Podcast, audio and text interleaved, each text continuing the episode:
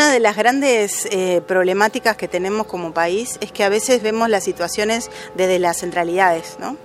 Y, con esa dicotomía eh, Montevideo interior, cuando en realidad no hay un solo interior, sino que hay departamentos que tienen o regiones que tienen determinadas problemáticas.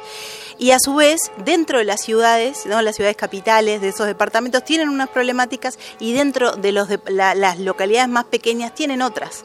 Eh, por ejemplo, eh, en las localidades más pequeñas el trabajo es una dificultad enorme. El trabajo a las mujeres es una dificultad enorme.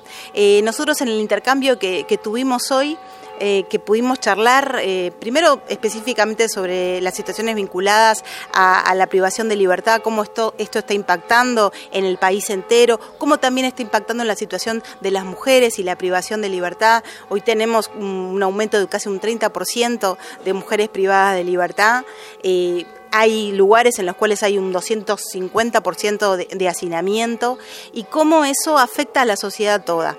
Eh, también conversando con, el colectivo eh, sobre el tema de los cuidados, que, eh, que, es sumamente importante, cómo a lo largo de, la historia las mujeres nos hemos ocupado de, los cuidados y cómo eso, eh, de alguna forma, eh, que las mujeres lo hemos hecho con total amor, dedicación, en realidad nos hace más pobres a nivel de tiempo. ese tiempo que las mujeres destinamos a ese trabajo no remunerado que tiene que ver con los cuidados, nos hace que, con respecto a los varones, tengamos menos tiempo para otras actividades, para estudiar, para trabajar, para el ocio.